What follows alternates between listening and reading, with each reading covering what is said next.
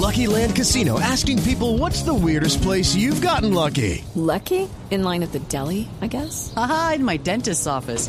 More than once, actually. Do I have to say? Yes, you do. In the car before my kids' PTA meeting. Really? Yes. Excuse me, what's the weirdest place you've gotten lucky? I never win and tell. Well, there you have it. You can get lucky anywhere playing at LuckyLandSlots.com. Play for free right now. Are you feeling lucky? No purchase necessary. Void where prohibited by law. 18 plus. Terms and conditions apply. See website for details. Ricardo Ospina es periodista. Está en Mañanas Blue.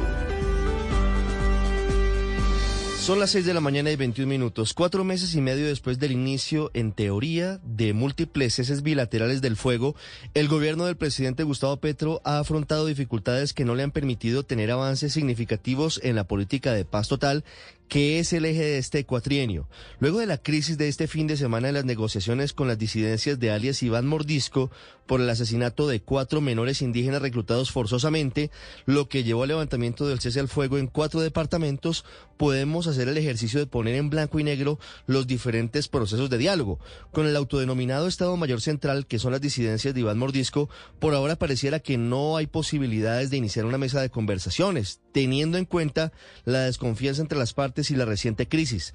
En el caso de la segunda Marquetalia de Iván Márquez, pareciera que todavía no hay claridad frente a la autopista jurídica que se utilizaría en un eventual proceso de paz, teniendo en cuenta la condición de traidores al acuerdo del Teatro Colón de la mayoría de sus integrantes, aún a pesar de que el gobierno del presidente Gustavo Petro sigue defendiendo la teoría de un supuesto entrampamiento, al menos para explicar su rearme.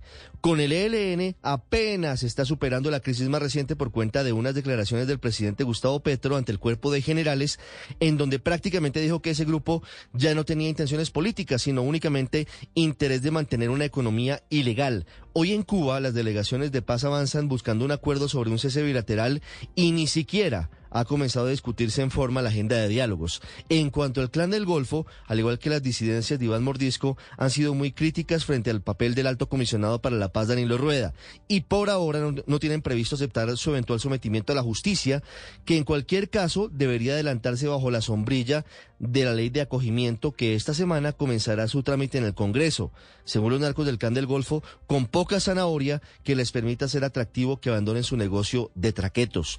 Y para concluir, sigue siendo un gran interrogante cuál sería el mecanismo de negociación que emprenderá el gobierno con los que llamó grupos organizados de Medellín, con los chotas y los espartanos, pandillas criminales de Buenaventura y con las denominadas autodefensas de la Sierra Nevada.